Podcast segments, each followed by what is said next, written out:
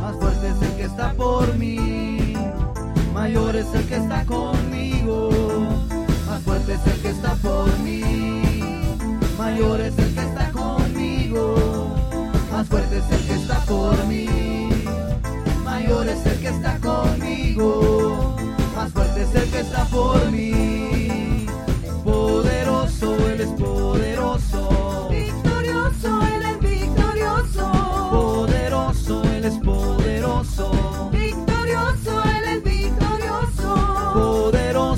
Es poderoso. Victorioso, Él es victorioso. Poderoso, Él es poderoso. Victorioso, Él es victorioso. Él es poderoso.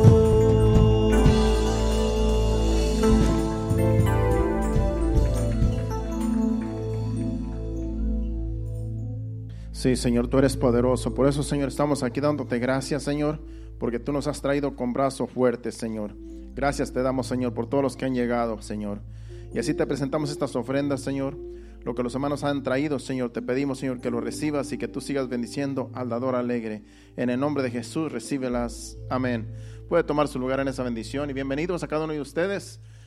No hay visitas, como dice mi esposa, pero ustedes hicieron ¿verdad? presentes en este lugar y Dios los bendiga porque, claro, después de un día de trabajo no es fácil llegar a la casa de Dios, pero con Dios se puede.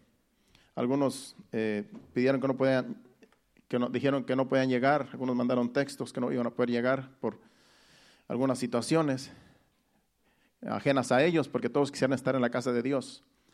Yo sé que todos aquellos que son nacidos de nuevo quieren estar en la casa de Dios en cada servicio. Pero a veces el trabajo, la situación, hay personas que no llegaron a tiempo a sus hogares y no les dio tiempo de llegar y cosas por el estilo. Pero usted se dio cita aquí y gracias a Dios porque usted llegó aquí y está en la casa, en un mejor lugar. Pero allá en sus hogares yo sé que los que no llegaron pues van a estar viéndonos allá, escuchando el mensaje y ya se, se unieron a nosotros en la alabanza, la adoración. Ahora vamos a escuchar el mensaje que Dios tiene para nosotros en esta noche y vamos a orar para que Dios nos dirija y que podamos entender el mensaje que Él tiene para nosotros en esta noche. Padre Santo, Padre bueno, me presento delante de ti, Señor, y eh, delante de cada uno de mis hermanos aquí presentes, Señor, los que están en internet también, Señor. Te pedimos, Señor Padre Santo, que tú nos dirijas, Señor, en esta enseñanza, que tú seas, Señor amado, quien hable, que nos enseñe, que tu Espíritu Santo, Señor, nos dé convicción, Señor, de tu palabra, de entenderla, y que así, Señor amado, la gloria y la honra sea solamente para ti, Señor. En el nombre de Jesús te lo pedimos. Amén. Bueno, yo a esta enseñanza le puse por título Gracia y paz. Así de cortito. Es el tema de hoy, gracia y paz. Y vamos a estar hablando de esas dos palabras, gracia y paz, lo que, lo que significa especialmente la paz pero también la gracia, lo que es la gracia, en, la gracia viene de Dios y lo que significa la gracia también. Entonces vamos a estar eh, hablando de esas dos palabras muy importantes que están en la Biblia, eh, en todo a lo largo de la Biblia, usted va a encontrar esas palabras de la gracia y la paz. Entonces vamos a ir primeramente a 1 Corintios, capítulo 1, versículos del 1 al 3. 1 Corintios capítulo 1, versículos del 1 al 3. Aquí es un, un, saludo del apóstol Pablo en esta carta y vamos a leerlo del 1 al 3. Pablo, llamado a ser apóstol de Jesucristo por la voluntad de Dios, y el hermano Sóstenes a la iglesia de Dios que está en Corinto, a los santificados en Cristo Jesús llamados a ser santos con todos los que en cualquier lugar invocan el nombre de nuestro Señor Jesucristo, Señor de ellos y nuestro. Gracia y paz a vosotros de Dios, nuestro Padre, y del Señor Jesucristo. Si usted se da cuenta, lo último, el versículo 3 dice, gracia y paz a vosotros. Y dice que esta carta está dirigida a los corintios, según el versículo 2 dice que, pero para aquellos que también en cualquier lugar están, ¿verdad? En el nombre de nuestro Señor, dice, a la iglesia de Dios que está en Corinto, dice, a los santificados en Cristo Jesús, llamados a ser santos, Dice, con todos los que en cualquier lugar invocan el nombre de nuestro Señor Jesucristo. Aquí nosotros invocamos el nombre de nuestro Señor Jesucristo, entonces ese saludo también es para nosotros. Ese saludo es para nosotros, para los corintios, para nosotros en este tiempo también, porque nosotros invocamos el nombre de Jesucristo. Nosotros lo invocamos cuando lo necesitamos y siempre lo necesitamos, cuando cantamos, cuando le adoramos, estamos invocando su nombre, porque toda la alabanza y toda la adoración es para nuestro Señor. Entonces dice, dice que a los santificados, dice en Cristo, en Cristo Jesús llamados a ser santos. Dios quiere que nosotros, los que conocemos la palabra de Dios, los que venimos y aceptamos el sacrificio de Cristo, quiere que nosotros nos santifiquemos cada día. Somos llamados a ser santos y Dios quiere que nos santifiquemos. O sea que un cristiano cuando viene a Cristo, una persona cuando viene a Cristo, tiene que ir cambiando poco a poco su modo de ser. Se tiene que ir santificando, porque si no da frutos, entonces no se ha convertido. Antes yo recuerdo que se usaba mucho de que se hacía el llamado. Aquí nunca hemos hecho el llamado para si alguien quiere aceptar a Cristo. Pero sí hacemos una oración a veces para que usted en, su, en donde usted está, usted acepte a Jesucristo allí. Y Dios conoce los corazones.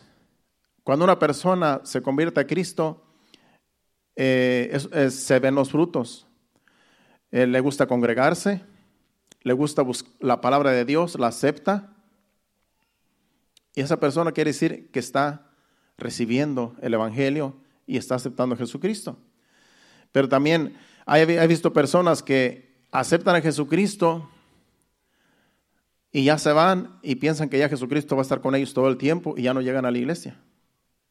He visto muchas personas también así, que hacen la profesión de fe de que aceptan a Jesucristo y hacen la oración y todo, como que ya pues le pertenecen a Cristo, aceptan a Jesucristo, pero el problema es que su estilo de vida no cambia. El problema es que no, que no se congregan, el problema es que después vuelven a hacer las cosas que siempre siguen haciendo, su vida no, no ha cambiado, su estilo de vida no ha cambiado.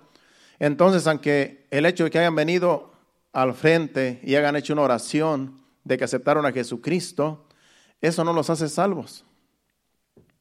Porque si toda persona que, que hace la oración de fe de que aceptan a Jesucristo y que ya son de Cristo, si todos fueran salvos, olvídese, todo el mundo sería salvo. Porque eso es como si fuera algo mágico, pero esto no es algo mágico. Y como a Dios no hay quien lo engañe, Dios sabe quién es de él. Lo, lo que importa es cómo vives tú. Si a ti te gusta, si tú aceptas el sacrificio de Cristo, crees en Jesucristo, crees que Él murió en la cruz del Calvario por tus pecados y que Él pagó el precio por nuestros pecados y no quieres ofender a Dios con tu estilo de vida, sino que tú cambias tu estilo de vida allá afuera, vives una vida en santidad, pues automáticamente dices, yo soy hijo de Dios. Yo no hago cosas malas, yo no hago las cosas que antes hacía. Entonces, eso te hace ser santo. Los frutos que tú des te hacen ser santo. Entonces, el aceptar a Jesucristo no son palabras mágicas de que ya lo acepto y ya soy salvo. La salvación se, va viendo conforme va uno pasando, como, conforme va pasando el tiempo. Que claro, muchas de las veces, si es una emergencia, cuando una persona, yo entiendo que una persona acepta a Jesucristo, a veces en un lecho ya para morir. A veces en un lecho para morir aceptan a Jesucristo y, y allí se hace la oración. Porque puede ser que sea la última vez que esas personas van a orar pidiéndole a Dios, ven a mi corazón, te acepto como mi Salvador, perdona mis pecados y que perdonen, y ellos que perdonen a los que han ofendido. Porque puede ser que ya no van a volver a levantarse de esa cama. Y esas personas que hacen esa oración se van para el cielo si se mueren allí, en ese lecho. ¿Por qué? Porque están aceptando a Jesucristo, con sus propias palabras lo están confesando. Entonces, es muy diferente que una persona está a punto de morir y ahí hace la oración a una persona que día con día está viviendo en este mundo y que no quiere cambiar su estilo de vida. Entonces, la oración de fe que se hace se tiene que, tiene que complementar con la vida que nosotros llevamos allá afuera. Entonces, todo depende de nosotros, porque ya Jesucristo pagó el precio. Ahora a nosotros nos toca vivir la vida en santidad, cargar nuestra cruz y seguir a Cristo. Entonces, como tú vivas la vida en este mundo, es como tú das a entender si eres un hijo de Dios o estás también en el procedimiento, porque también esto es un procedimiento que muchas de las veces se tarda uno en, en ir, en, en, en ser en la santificación. Cuando uno acepta el Evangelio, acepta el sacrificio de Cristo y uno acepta la palabra, cuando tú escuchas la palabra de Dios, la palabra de Dios te santifica cuando tú la aceptas. Entonces las cosas que tú sabes que están mal, ya no las haces, ya estás viviendo tú en santidad. Porque tú no quieres ofender a Dios con tu estilo de vida. Entonces, y ahí demuestras que tú eres un hijo de Dios. Y los demás que te conocen se van dando cuenta de que tú no eres la persona que antes eras. Por ejemplo, si eres una persona que te gustaba parrandear con los amigos, que eres una persona que te gustaban las fiestas y, beber cerveza y, andar con los amigos, cuando tú dices, ya no voy a tomar más, ya no voy a andar con mis amigos, cuando te ofrezcan eh, bebida y tú no la aceptas, tú estás diciendo que tú quieres vivir en santidad, que tú no quieres esa vida más, que tú quieres vivir para Dios, para agradar a Dios. Entonces esos son frutos que se van viendo. Poco a poco la persona va a ir viendo y las demás personas van viendo que esa persona ya no es la misma. Así es como se sabe cuando uno ya es hijo de Dios, cuando uno ya es cristiano. Entonces, todo depende de nosotros. Todo depende de nosotros si queremos vivir en santidad. Porque Dios no nos va a obligar tampoco, Él, Él solamente tiene su palabra y su Espíritu Santo que nos ayuda. Entonces depende de nosotros este caminar. Bueno, vamos a hablar de la paz y de la gracia y la paz. La paz, yo escribí aquí, es el antídoto de la ansiedad. Una persona que tiene ansiedad necesita paz. Cuando llega la paz a una persona ansiosa, la paz se apodera de esa persona, entonces tiene que ir la ansiedad, porque la paz y la ansiedad no pueden estar juntas. Es como el agua y el aceite. Si tú tienes ansiedad, oras a Dios que te quite la ansiedad, que te quite la preocupación, el temor, y confías en Dios y Dios viene con su paz, te da paz y se va el temor y se va la ansiedad. Así, así, así, de, así de simple. Solamente con que tú ores a Dios y le pidas a Dios que te ponga paz cuando tú tienes temor o ansiedad. Y rápidamente va a venir esa paz, porque Dios, Jesucristo es el que nos dio la paz, ya Él lo dijo. En estos días de atrás, mi mamá estuvo estuvo grave, estuvo en el hospital como tres, cuatro días, hace como la semana antepasada. Y después de que la mandaron para la casa, resulta que como ella tiene el, azúcar, no la tenía bien, se le subía y se le bajaba, entonces la tenía muy alta y se la estaban, no podían bajar los grados de azúcar. Pero en, en un día estaba, me dijeron que mi mamá estaba muy triste, estaba muy pensativa, estaba pues me dijeron pues que no se miraba bien. La vieron como en realidad muy mal. Y yo dije, yo quiero hablar con ella.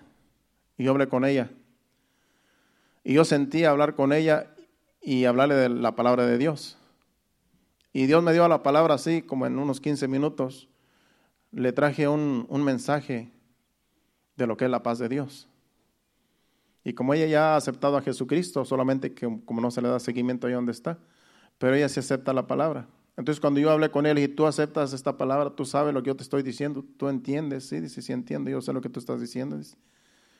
Y yo le dije, entonces voy a orar por ti. Y voy a pedirle a Dios que te dé paz, porque estaba, estaba sin paz, según me dijeron, y, así la anoté yo. Entonces oré por ella, y después le dije, tú también puedes orar a Dios. Y ya le dije cómo orara. Ya le dije cómo la guié en, la oración. Le dije, cuando tú ores, ora así. Cuando tú no tengas paz, solamente dile, Señor, pon paz en mi corazón. Pon paz en mi corazón y, le, di una guía de cómo ella podía orar. Y después de eso, porque no podía dormir, ya tenía dos noches que no dormía, tenía insomnio y entonces era por lo mismo que no tenía paz. Después de que hice la oración, dormió mejor, otro día estaba bien, se le bajó el azúcar, ahorita está casi normal. solamente por la oración, solamente aceptando la palabra, recibiendo la palabra, porque yo le dije, si tú recibes la palabra, Dios te da paz, Dios te puede sanar. Y sí, sí la recibió. Entonces, el antídoto para la ansiedad, para el temor, es la paz. Y Jesucristo ya nos dio paz, ya él dijo en, en, Juan capítulo 14, versículo 27, dice, la paz os dejo, mi paz os doy. Yo no os la doy como el mundo la da. O sea que Jesucristo vino a este mundo a traernos paz.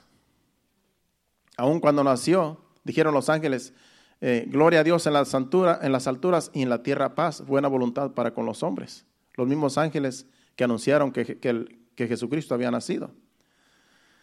Dice, paz en la tierra y buena voluntad para con los hombres. Él fue el que vino a traer la paz a este mundo. Por eso dice, la paz que yo doy no es la paz que del mundo. La paz que yo doy es una paz genuina. Yo no la doy como el mundo, el mundo la da. La paz os dejo, mi paz os doy. Yo no os la doy como el mundo la da. No se turbe vuestro corazón, ni tengas miedo. Cuando no hay paz, hay miedo, hay turbación, hay ansiedad. Pero cuando está la paz, se va el miedo y se va todo lo demás.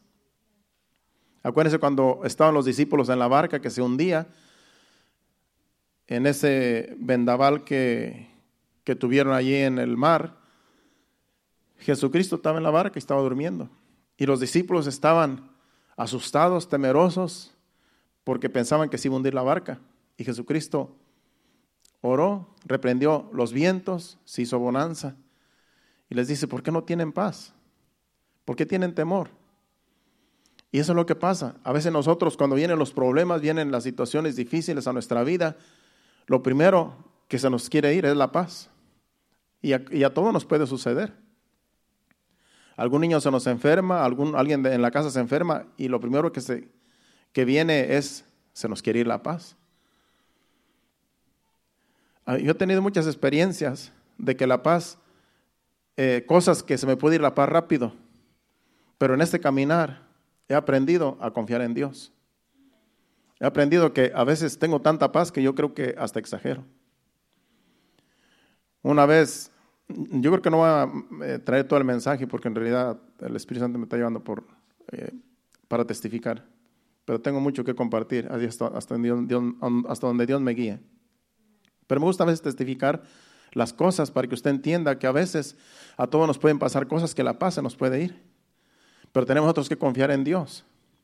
Que aunque las cosas se vean como que están bien mal, la paz no se, no se debe ir, la paz en nosotros. Porque los discípulos en esa barca estaban bien asustados, dijeron, aquí vamos a perecer. Y Jesús estaba durmiendo. Jesús está en nosotros, en nuestro corazón, en nuestra vida, en nuestro hogar. Aunque las cosas estén bien feas, tenemos nosotros que confiar en Dios. Y decirle, Señor, ponme paz. Ponme paz en esta situación. Porque necesitamos la paz de Dios. Si no, olvides, el diablo se aprovecha. Pues una vez, este, ya hace como unos, casi unos 12 años, yo estaba en mi casa tranquilo, mi esposa había ido a, la iglesia a abrir la iglesia, porque alguien necesitaba que le abriera la iglesia y mi esposa tenía la llave. Y ella estaba bien cansada, en esos días ella trabajaba en la Walmart, creo. Y ella está muy cansada y yo también llegué cansado del trabajo y, y este, pues ella fue ahora sí que cansada. Y iba allí en Naples, había una luz y había un motociclista allí en la luz, ahí por la Radio Road ahí por la radio, muchos conocen la radio. Una luz de las que ahí por está la, creo que según me dice ella, por la radio y la, a lo mejor la Livingston por ahí. En esa luz de la radio la Livingston. Hace muchos años todavía no estaba la carretera como está ahora. Creo que era más sencilla la carretera. El caso es que el sol le pegaba de frente y el sol encandilaba. Y, ella no se dio cuenta que la luz estaba en rojo ya. Ya iba a lo mejor a, a 45 millas a lo mejor y no vio que había un motociclista allí parado. No vio el motociclista y tampoco vio la luz, porque el sol estaba ya, el sol ya bajito para meterse. Entonces cuando ella ve el motociclista y el que la luz ya estaba en rojo, quiso frenar y ya estaba cerca. Y tú sabes que cuando tú, vas cuando tú frenas y el carro va recio y tú frenas rápido, el carro se puede voltear. Y era un Cherokee, un SUV, un carro alto, que esos, esos se voltean bien fácil, porque son altos en cuando tú frenas, se voltean. tú tienes que tener mucho cuidado para frenar. Entonces dice que era cuestión de segundos, dice ella, dice, si freno, dice, me voy a voltear. No, y, dice, si, si volteo el carro, si le tuerzo, me puedo voltear, porque acuérdate que si vas así recio y si, y si le tuerces al volante, te volteas. Ese era el problema, más bien era. Dice, si le tuerzo al volante para no pegarle al policía, perdón, al policía, al motociclista, me puedo voltear. Y si freno, puede ser que no puede ser que le alcance a pegar. O sea, tiene dos opciones. O le tuerce al volante y frena y puede ser que se voltee, o frena de tal manera que con el peligro de que va a alcanzar a llegar hasta la persona que está en la motocicleta. Entonces, pues lo más fácil fue frenar. Y frenó y dice que le, pegó al de la moto. El carro llegó hasta donde estaba la moto y aquel parado allá en su moto. Y, el, y la defensa del, del jeep se le metió en medio de la llanta y la salpicadera de la moto. Ahí se le metió y la moto no se movió. Y el señor estaba montado en la moto y no se dio cuenta que le pegaron. Fue un milagro. Es como si hubiera amortiguado, algo amortiguó el golpe y la defensa quedó hecha arco porque se metió, como es, de plástico, se metió adentro y como que frenó la misma defensa, frenó la llanta y frenó todo y estaba todo. Y no se movió la moto. Pero el carro mío sí se dañó. Tuvo más daño mi carro que la moto. Algo, es algo como algo increíble. Pues entonces, eh, dice mi esposa, pues ella estaba en shock se bajó y el de la moto solamente se bajó de la moto y se dio cuenta que estaba el carro metido en su moto. Y dijo, ¿y esto qué pasó? No se dio cuenta. Entonces dice mi esposa que aventó la moto, se asustó y aventó la moto y, más bien se, rasparon más los, los cromos de la moto cuando la tiró que lo que le hizo el carro, porque no le hizo nada. Solamente se le metió la defensa en medio de la, de la salpicadera en otras palabras, le quedó la defensa atrás, aquí atrás, porque acuérdense que la moto está pequeña. Pues la cosa es que pues, era un señor ya como de 65 años. Pues mi esposa todavía no, dice que ella no, se quedó en shock. El caso, es que me llamó en cuanto sucedió eso. Dice, ¿sabes qué? Tengo un accidente y dice aquí le pegó una moto. Y le dije, ¿cómo está todo? No, pues no le pasó nada al de la moto. Eh, ¿Y cómo quedó el carro mío? ¿Cómo está? No, pues la defensa se le quedó metida ahí en, en medio de la llanta y la salpicadera. Pero nadie le pasó nada, no, nadie, pues, pues ni, ni siquiera tumbé al, al, de la moto, ahí se quedó parado en la moto. Entonces, como dijo cómo estaba la cosa, yo dije, bueno, pues está todo bien. Dice, ¿y no vas a venir? Dije, no, pues nada más eh, quítale a la defensa la moto para ver si se la puedo poner para atrás. Dice, pero no vas a venir, le digo, pues si no es necesario, ¿para qué voy? Si no pasó nada, solamente pues tráeme la defensa, yo se la pongo hasta con unos alambres ayer, ¿cómo se la amarro? Pues ya estaba tranquilo, yo no me, no me desesperé ni me, yo seguí haciendo mis cosas, dije, bueno, todo salió bien. Al rato me llama, ¿no vas a venir? Pues ya deberías de venir en camino, no, es que el policía no me deja ir. Dice que tienes que venir por el carro. Y yo dije, pero si no le pasó nada al carro, ¿por qué voy a tener que ir por el carro? Tráetelo y no, es que el policía no me lo deja ir. Después el policía me llama, creo que me lo puso al teléfono, que si no iba por el carro iban a llamar la, la, este, la reca. Dije, entonces ir porque me va a salir caro. Ya fue tarde, ya cuando fui ya, habían llamado la, la grúa, entonces pues tuve que ir a pagar, a sacarlo allá donde lo tenían. Pero en nada me asusté, no me alarmé, en nada, en nada me alarmé porque ella dijo que todo estaba bien y así fue, todo estaba bien, pero el problema es que se asustó. Y después estuvo llorando toda la tarde porque dijo, ¿qué tal si, si hubiera matado a ese hombre? O sea que el, susto vino después. Primero ella estuvo en shock cuando estuvo el accidente, pero después, creo que salimos por allá a caminar a un parque, no recuerdo, dice que estuvo, creo que andaba conmigo, andaba llorando y llorando, dice, ¿qué tal si lo hubiera matado? Pues sí, después le vino, se vino, se le vino eso de que pudo haberlo matado, porque sí. Eh, fue duro el golpe, pero sabemos que Dios está con nosotros y gracias a Dios no le pasó nada. O sea que ese fue un milagro. Para que no le haya pasado nada fue un milagro. A lo que voy es que yo no me alarmé porque cuando uno confía en Dios, uno dice, Dios, Dios está en control. Dios está en control. Entonces, no tiene uno que alarmarse, porque si uno se alarma, se le va la paz, y si anda sin paz, eh, el diablo se aprovecha. Entonces, si eso se necesita uno tener confianza en Dios. Para eso se necesita tener confianza en Dios. Que aunque las cosas estén bien mal, tú confía en Dios, confía en Él. No, no se sabe cómo a veces Dios obra, pero de tal manera que la paz es algo que, que Dios nos dejó para que nosotros confiemos en Él. Entonces, vamos a hablar lo que, lo que es la gracia y la paz, que es, el mensaje.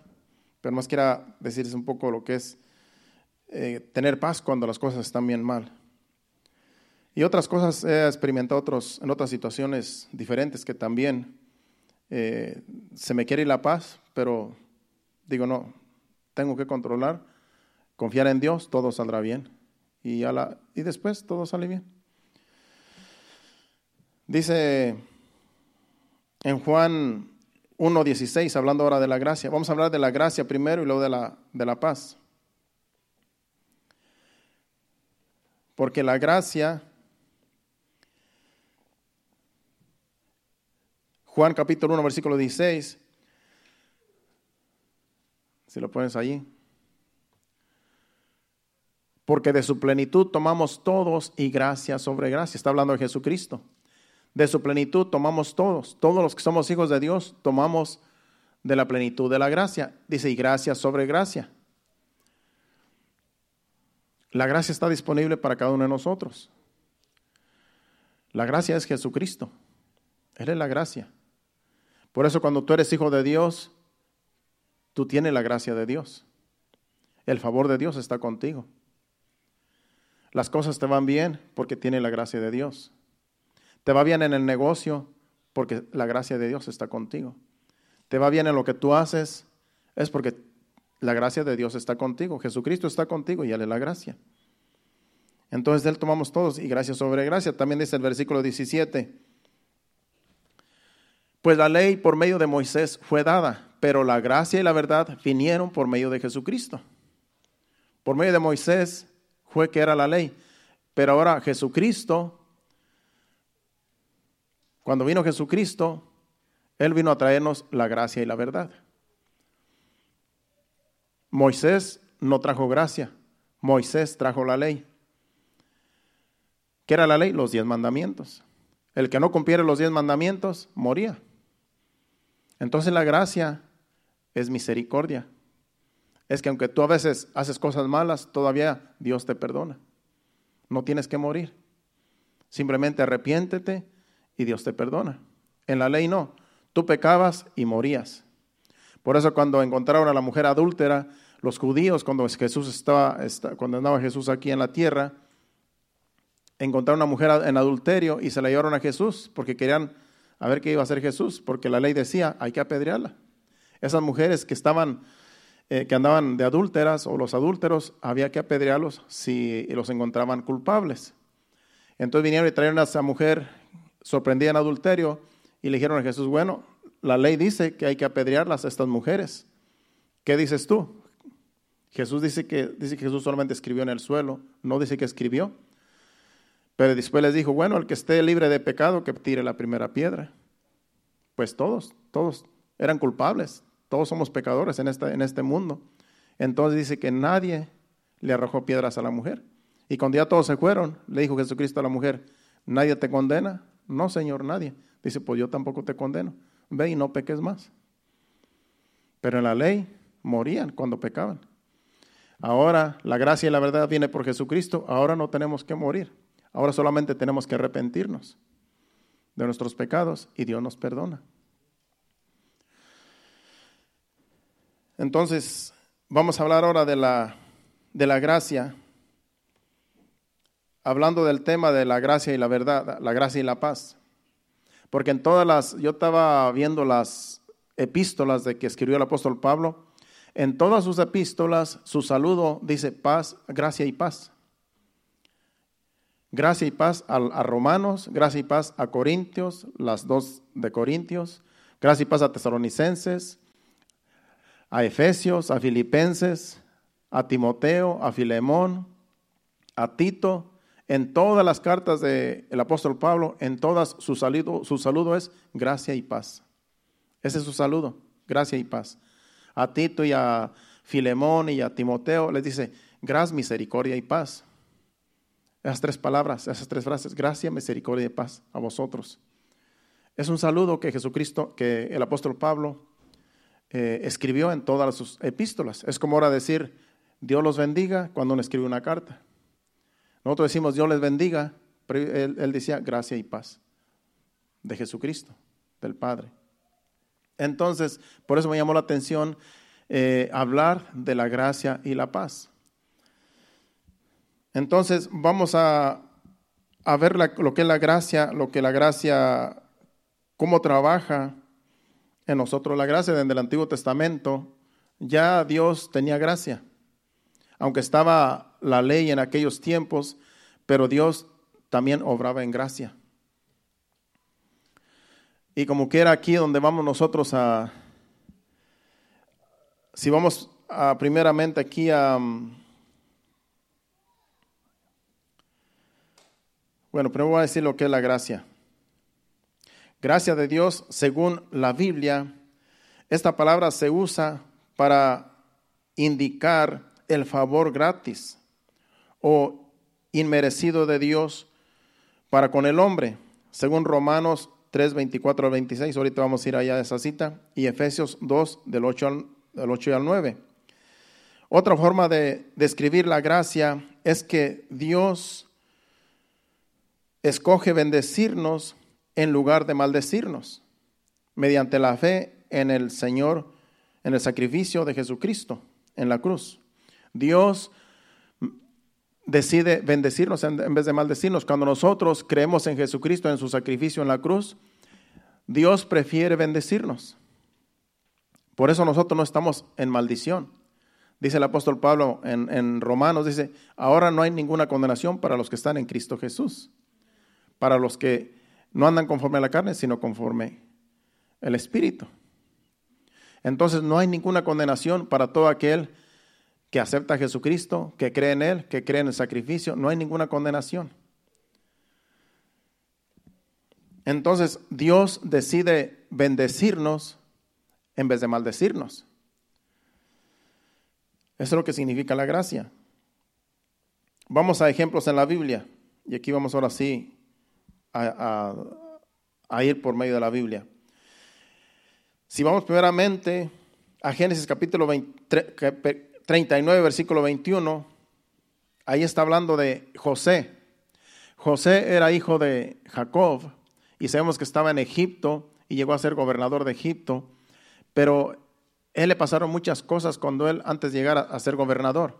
Sabemos que le pasaron muchas cosas, lo vendieron sus hermanos, estuvo en Egipto, allá lo tenían como esclavo, pero Dios estaba con él y Dios le, favorecía en todo lo que hacía. Entonces, aquí aún estaba en la cárcel y dice que Dios estaba con él, dándole gracia. Dice, pero Jehová estaba con José y le extendió su misericordia y le dio gracia en los ojos del jefe de la cárcel. En los versículos anteriores habla de que la mujer de Potifar, que era su eh, era la, jefa de él, que era donde él hacía eh, el aseo en la casa, porque como lo tenían como esclavo, entonces lo tenían como un criado. Ese Potifar y esa mujer, esposa de él, lo tenían como criado a José, hijo de Jacob. Y esta mujer se enamoró de ese joven porque tenía buen aspecto, era joven, y, esta mujer lo quiso seducir. Y él no quiso meterse con la señora, no quiso acostarse con la señora, y mejor se fue y huyó pero la mujer le quitó las ropas y se quedó con las ropas y lo acusó de que él se quería acostar con ella, siendo que ella fue la que se quería acostar con él. Y le creyeron a ella porque no le van a creer a un esclavo, no le van a creer a un criado. Entonces le creyeron a ella que ella había dicho la verdad y por eso lo metieron a la cárcel. Era algo injusto, pero como no había testigos, pues le creyeron a la señora. Entonces, lo metieron a la cárcel y aquí dice este versículo, dice, pero Jehová estaba con José y le extendió su misericordia y le dio gracia en los ojos del jefe de la cárcel. O sea que el jefe de la cárcel le, le dio aún un cargo en la cárcel a José para que se encargara de los presos ahí. Entonces Dios estaba con José. Dice que le dio misericordia, le dio gracia, aún estando en la cárcel, porque él no tenía culpa de lo que, le había, de lo, que lo habían acusado. Entonces vemos allí que aunque las cosas se vean mal, cuando tú estás en Dios, estés donde tú estés, Dios te extiende su gracia y su misericordia. Nosotros estamos en este país que no es el nuestro. Pero aquí está la gracia de Dios. Nosotros podemos disfrutar de la gracia de Dios. En este país a lo mejor no tenemos muchos beneficios.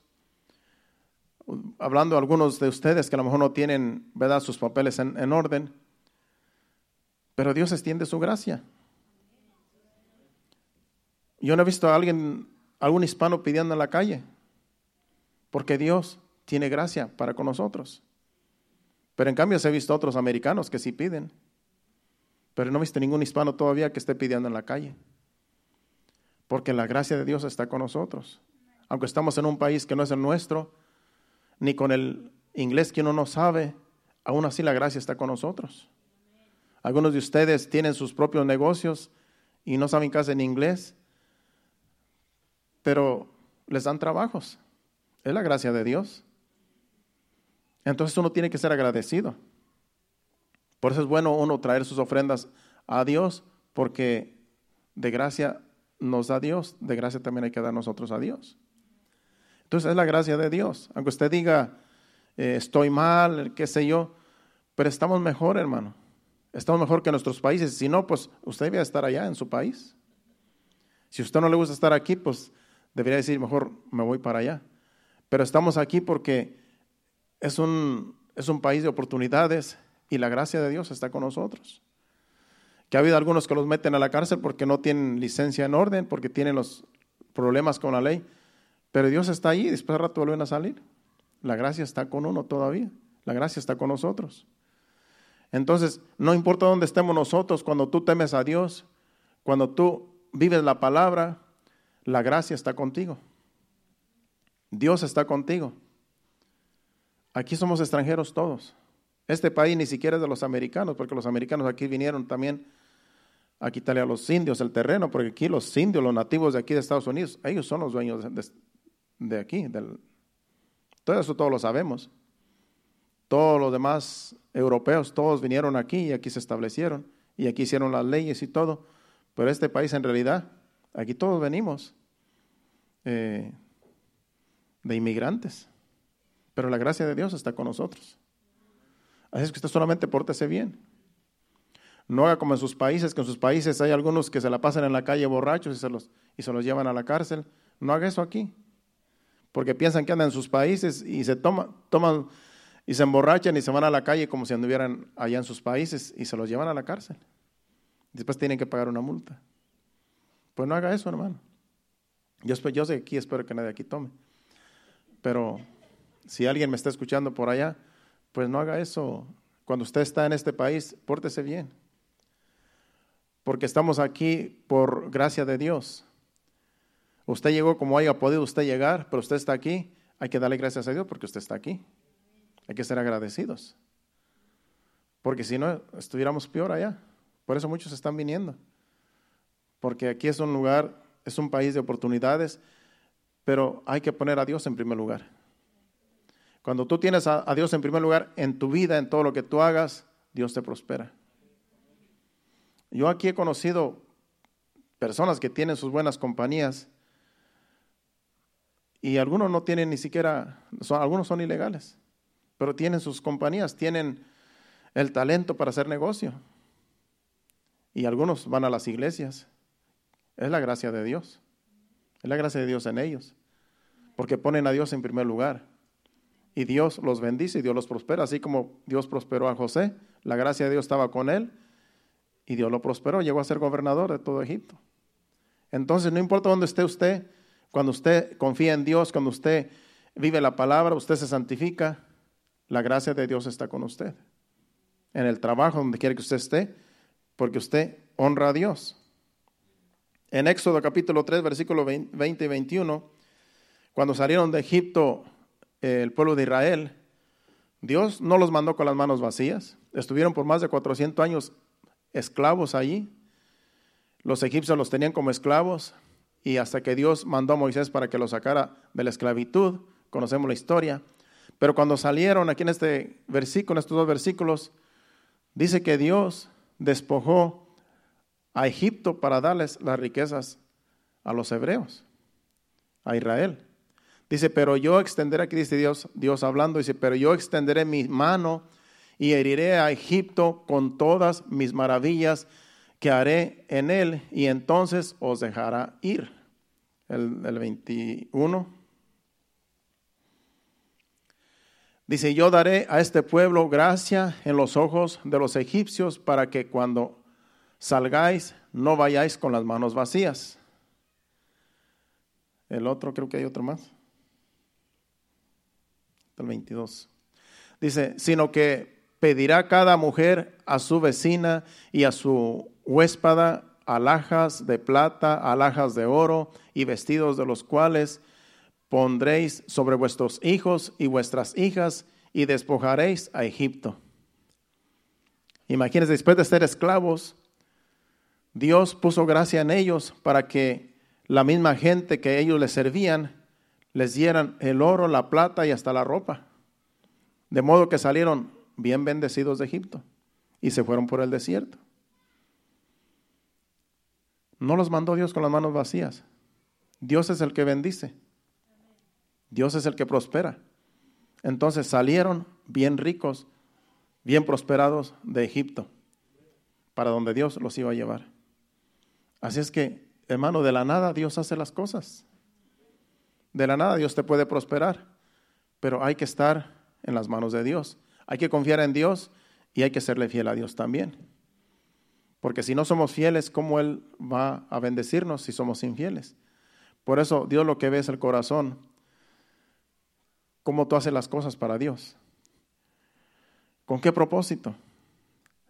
Si confiamos en Dios y hacemos las cosas para Dios, honramos a Dios, Dios mismo nos va a honrar a nosotros. De muchas formas nos va a honrar, nos va a bendecir. Pero primero es Dios. Primero es Dios. En el Salmo 45, 2, ahí vemos también ese Salmo, versículo 2 solamente hablando de la gracia, que habla de Jesucristo. Dice, eres el más hermoso de los hijos de los hombres, la gracia se derramó en tus labios, por tanto Dios te ha bendecido para siempre. Aquí está hablando de Jesucristo. Él es el más hermoso de los hijos de los hombres. Y la gracia se derramó en sus labios porque lo que él dice es Dios hablando. Lo que Jesucristo hablaba, lo que él hacía, todas sus palabras eran Dios bendiciendo, prosperando con lo que él decía. Salmo 84, 11. Vamos a estar yendo en varias citas que escribí aquí, hablando de la, de la gracia. Después vamos a hablar de la paz. Como esas dos palabras dijimos que ese es el tema. 84.11 del Salmo dice, porque sol y escudo es Jehová, Dios. Gracia y gloria dará Jehová. No quitará el bien a los que andan en integridad. Dice que sol y escudo es Jehová. Dice, gracia y gloria dará Jehová. No quitará el bien a los que andan en integridad. Él es nuestro escudo, Él es nuestra gracia, él es el que alumbra nuestro camino. No quitará bien a los que andan en integridad. Jesucristo no te va a quitar lo que tienes. Si tú andas bien con Dios, Él no te despoja. El diablo es el que roba. Pero cuando Dios te da algo, Dios no te lo va a quitar para atrás. El diablo es el que nos roba cuando nosotros no somos fieles a Dios. Él es el ladrón. Por eso a veces nos pasan cosas Pero es porque no honramos a Dios, es porque no somos fieles a Dios. Y entonces el diablo nos roba por otro lado. Nos quita lo que ya tenemos. Pero Dios no nos va a quitar las cosas que nos da. Él no nos quita nada. Él antes nos da para ser prosperados, para ser bendecidos. Es, la, es su gracia, es su misericordia. En Oseas capítulo 14, versículos del 1 al 4. Oseas 14, del 1 al 4 dice, vuelve, oh Israel, a Jehová tu Dios, porque por tu pecado has caído. Dice, llevad con vosotros palabras de súplicas y volved a Jehová y, decid, y decidle, quita toda iniquidad y acepta el bien y te ofreceremos la ofrenda de, nuestro, de nuestros labios.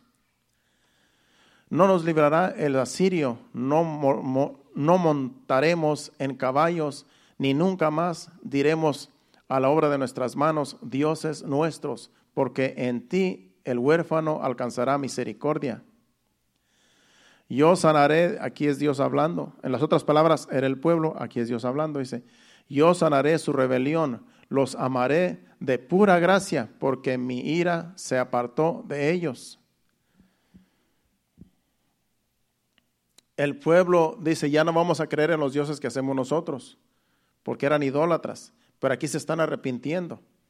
Y cuando Dios ve que se arrepintieron, que ya no van a adorar lo que ellos hacen con sus manos, los dioses que ellos hacían, se han arrepentido y Dios dice, yo sanaré su rebelión, los amaré de pura gracia, porque mi ira se apartó de ellos.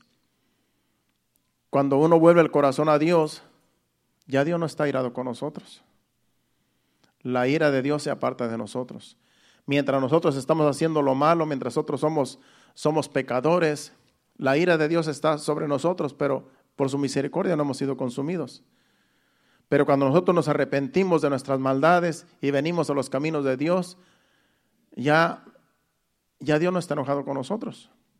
Ahora Dios está a favor de nosotros, porque hemos dejado las vanidades, hemos dejado el pecado, la maldad, y hemos venido a servirle a Dios, a conocerlo, a vivir la vida en santidad. Entonces Dios obra a favor nuestro. Él perdona nuestras maldades, lo que hayamos hecho, y ahora nos bendice, nos prospera, nos da gracia. O sea que es mejor estar en las manos de Dios que fuera de Él. Porque en sus manos podemos encontrar la gracia, el oportuno socorro, las bendiciones, la prosperidad y todo lo que Dios tenga para nosotros, todo gratis. Todo es gratis, todo es por gracia. Y si estamos fuera de su voluntad, no podemos nosotros pedirle a Él porque en realidad estamos fuera de su voluntad. Él no nos va a escuchar hasta que nos arrepintamos y vengamos a sus pies arrepentidos. Hasta entonces Dios va a orar a favor nuestro. Porque Dios no nos puede bendecir cuando nosotros somos infieles. Pues aquí en este libro, en este en Oseas, el pueblo era infiel, el pueblo era idólatra, pero se arrepintieron y Dios dijo, "Yo los voy a perdonar, yo los voy a sanar." Y no voy a... Y de pura gracia, dice, por pura gracia, dice, porque mira, se apartó de ellos. La gracia sobreabundante en aquellos tiempos cuando todavía Jesucristo no venía a morir en la cruz. Imagínense ahora que Jesucristo murió en la cruz, ahora es más gracia. Por eso dice Juan, versículo 16, capítulo 16 que leímos, que de su plenitud tomamos todos y gracia sobre gracia. Ahora estamos más la gracia de Dios abunda porque Jesucristo vino y pagó el precio. Ahora solamente lo que tenemos que hacer es recibir. Es tan fácil, solamente es creer en Jesucristo. No tenemos que hacer ningún sacrificio. Creer en Él, aceptar el sacrificio y vivir en santidad. No hacer las cosas que antes hacíamos, sino ahora vivir en santidad, agradar a Dios, como Él dice en su palabra, que le agrademos. Y la gracia de Dios está en, abundantemente en cada uno de nosotros. Cuando vivimos su palabra, estamos en su gracia y Él está a favor nuestro en todas las áreas. Si vamos a Lucas capítulo 2, versículo 52, aquí es en el, en el Nuevo Testamento. Lucas 2, 52. Dice, y Jesús crecía en sabiduría y en estatura y en gracia para con Dios y los hombres. Aquí habla de Jesucristo cuando Jesucristo nació y dice que él iba creciendo.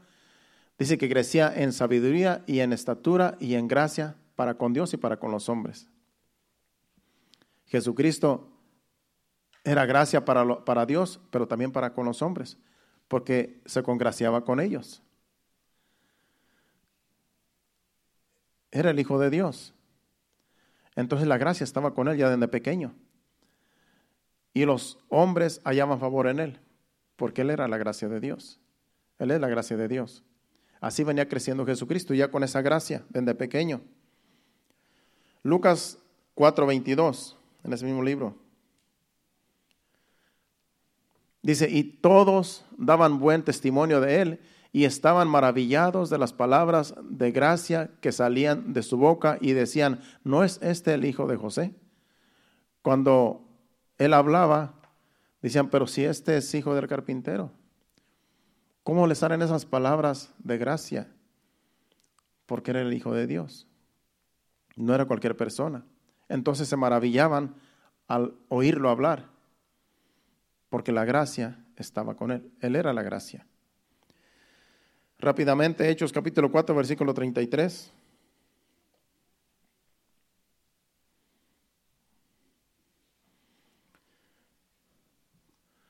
Dice, y con gran poder los apóstoles daban testimonio de la resurrección del Señor Jesús y abundante gracia era sobre todos ellos.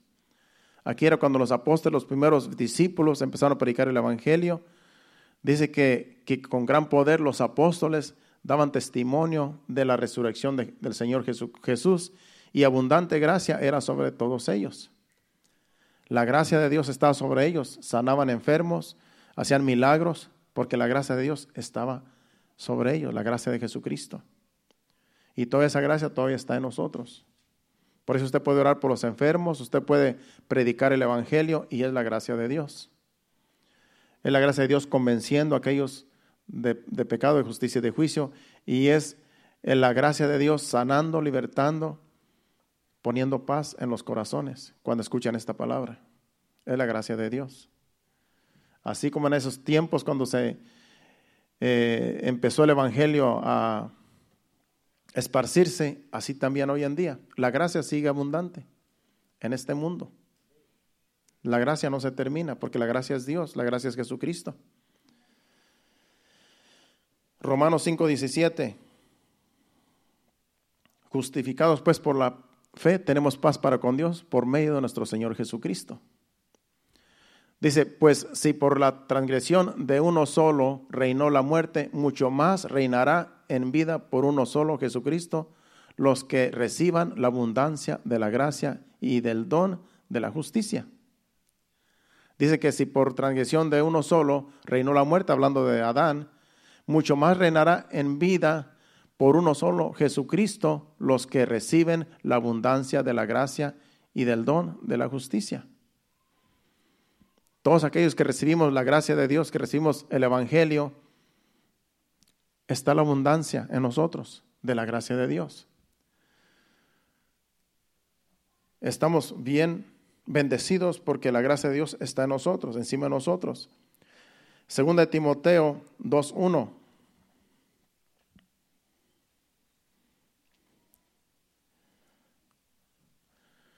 Dice, tú pues, hijo mío, aquí es el apóstol Pablo a Timoteo, tú pues, hijo mío, esfuérzate en la gracia que es en Cristo Jesús. Esfuérzate en la gracia. Nosotros tenemos que hacer un esfuerzo en la gracia que es en Cristo Jesús. Nosotros hemos creído en Jesucristo, Él es nuestro Señor. Él es nuestro Señor, nuestro Salvador. Entonces nosotros tenemos que esforzarnos en la gracia en Cristo. Que las cosas que nosotros hagamos en el nombre de Jesús las hacemos. Si tú no puedes hacer algo, di en el nombre de Jesús, yo lo voy a hacer. Eso es esforzarse en la gracia. Cuando usted sale del trabajo y está cansado y no quiere venir a la iglesia, usted se tiene que esforzar en la gracia que es en Cristo Jesús. Dice, Señor, yo estoy cansado, estoy fatigado, pero yo me voy a esforzar en llegar a tu casa. Y, eso es esforzarse en la gracia. Así dice el apóstol Pablo a Timoteo, esfuérzate en la gracia que es en Cristo Jesús. En otras palabras, no tenemos nosotros que depender de nosotras, de nuestras propias fuerzas. Tenemos que depender de la gracia de Dios. Cuando yo vengo a ver todos los años que yo tengo aquí en el Evangelio, yo no sé cómo llegué hasta aquí. Todos los años que yo he estado sirviéndole al Señor, día con día, en todos los servicios, año con año, eh, día con día, mes por mes. Yo no sé cómo llegué hasta aquí, pero es la gracia en Cristo Jesús. Es cuando yo me esfuerzo en la gracia en Cristo Jesús, se ve el tiempo y no, y no sé ni cómo se va. Es un estilo de vida, confiando en Cristo. Ya no confiamos en nosotros, confiamos en Cristo Jesús. Nuestra fuerza viene de Dios. Por eso dice, esfuérzate, hijo mío, en la gracia que es en Cristo Jesús. Hay que siempre depender de Dios. Eso es esforzarse en la gracia. Cuando tú haces todas las cosas para Dios, eso es que tú te estás esforzando en la gracia. Y Dios te da más gracia. Dios te da más. Ya vamos a terminar porque el tiempo ya llegó casi a su fin. Vamos ahora a hablar, de la paz. Ahorita estuvimos hablando de lo que es la gracia. Vamos a hablar de la paz en estos cinco minutos que me quedan. Salmo 4.8. Dice, en paz me acostaré y asimismo dormiré, porque tú, Jehová, me haces vivir confiado. Dice, en paz me acostaré y asimismo dormiré, porque solo tú, Jehová, me haces vivir confiado. Cuando tú no tienes paz antes de dormir, tú solamente lee este versículo. Señor, en paz me acostaré y asimismo dormiré, porque solo tú, Jehová, me haces vivir confiado. No le pase como a mí, que me tomo un café y espero no puedo dormir. Pues es porque en realidad el café es una droga, es, un, es cafeína. Y a veces que duro toda una noche sin dormir porque el café no me deja dormir.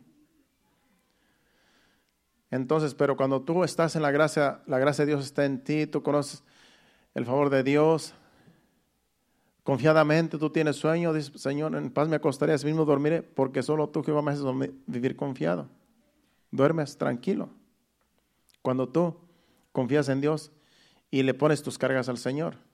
A veces no podemos dormir porque tenemos problemas, tenemos a lo mejor problemas que nos, que nos este, perturban, pero para eso está la gracia de Dios. Ora a Dios y dile, Señor, quítame estos, estos problemas que tengo, este, estas preocupaciones, y yo quiero dormir en paz. Me quiero dormir en paz en tus manos me pongo, me acostaré y me dormiré, porque solo tú, Jehová, me haces vivir confiado. Es un salmo que podemos eh, citar cuando estamos eh, preocupados. Salmo 119, 165, hablando de la paz. Y no vamos a ir a todas las citas porque ya es tarde, pero vamos a hacer hasta donde lleguemos. Salmo 165 del Salmo 119. Mucha paz tienen los que aman, los que aman tu ley, y no hay para ellos tropiezo. Mucha, aquí la ley habla de la palabra de Dios. Es como dijera, mucha paz tienen los que aman tu palabra, y no hay para ellos tropiezo. Mucha paz. ¿Quieres tú tener paz? Ama esta palabra. Ama la Biblia ama la palabra de Dios y tú vas a tener mucha paz. Porque dice ahí que mucha paz. A decir mucha quiere decir que es en abundancia. Es por eso que a lo mejor, como le digo, siempre tengo paz porque amo la palabra, amo la Biblia. Entonces mi paz es abundante y yo creo que la paz de usted también sea abundante. Y como le digo, aunque tengamos, aunque tengamos problemas, porque a veces tenemos problemas, pero cuando confiamos en Dios, le damos a Dios los problemas que tenemos y Dios nos pone paz. Por eso es que mucha paz tienen los que aman tu ley. Dice, no hay para ellos tropiezo. El diablo no va a venir a, ponerte tropiezo, porque tú amas la ley de Dios, tomas la, toma la palabra de Dios. Por lo tanto, Dios te pone paz. Isaías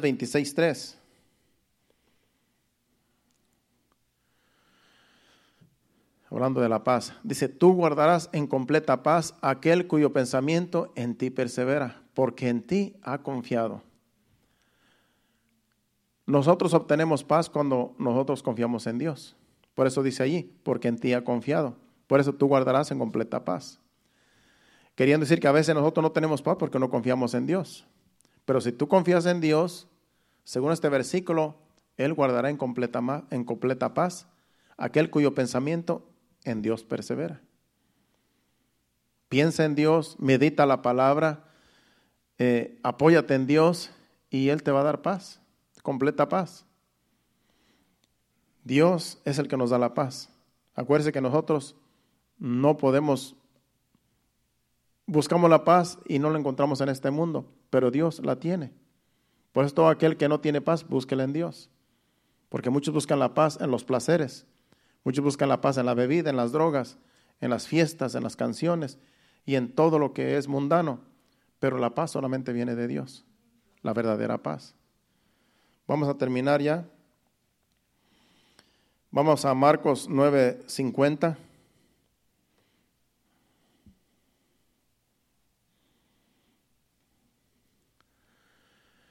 Buena es la sal, mas si la sal se hace insípida, ¿con qué la sazonaréis?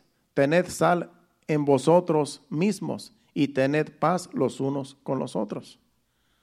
Aquí está hablando de la sal Jesucristo. Dice que si la sal no tiene sabor, pues ¿para qué sirve?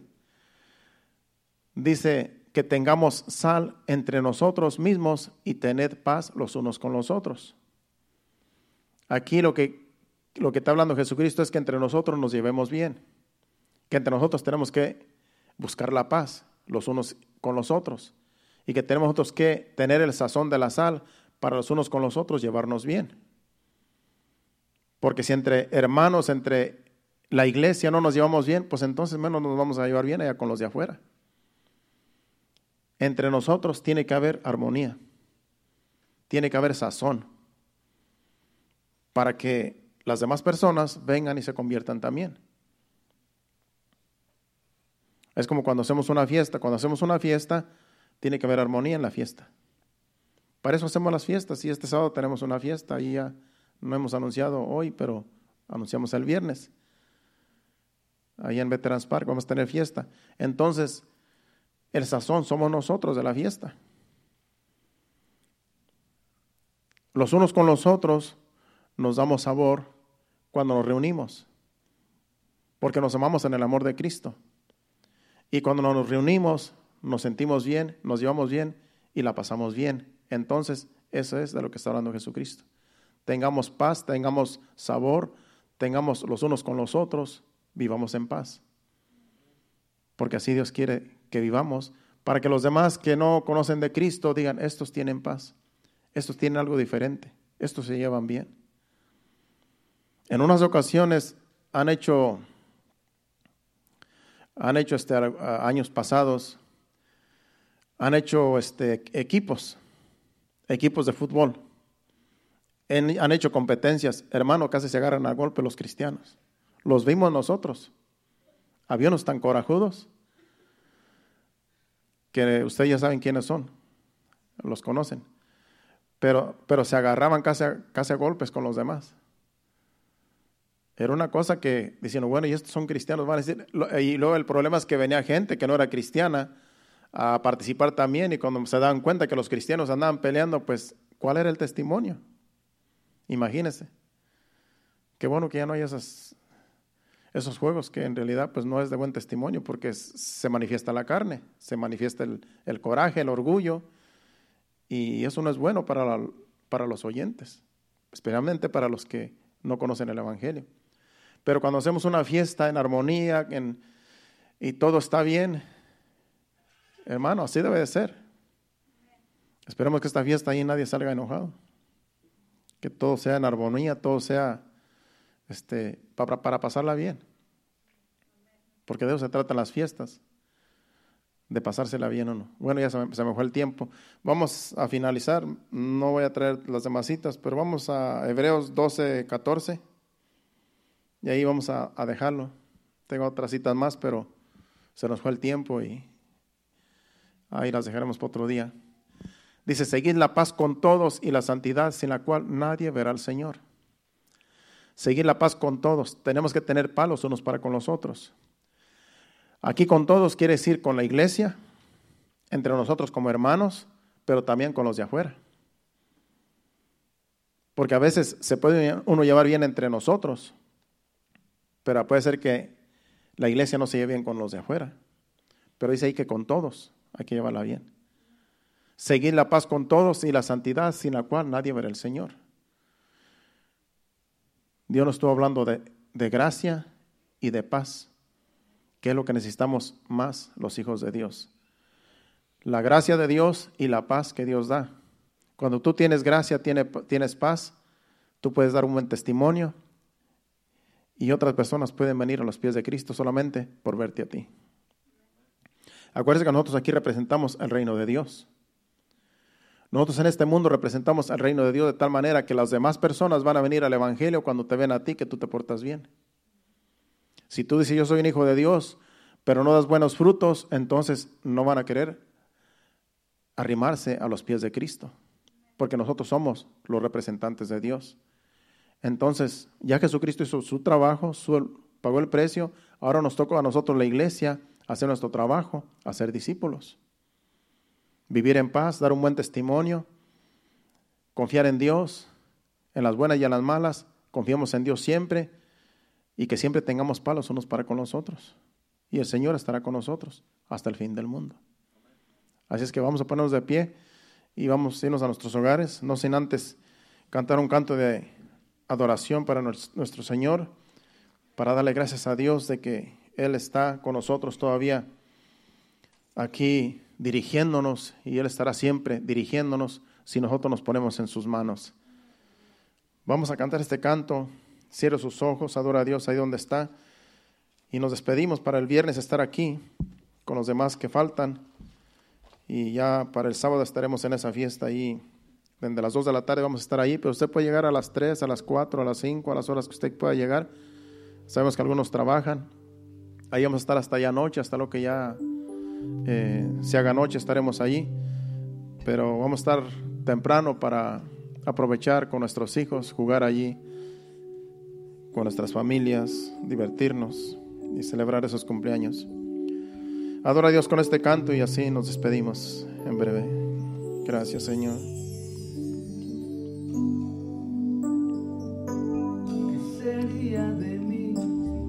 Hubieras alcanzado? ¿Dónde estaría hoy si no me hubieras perdonado?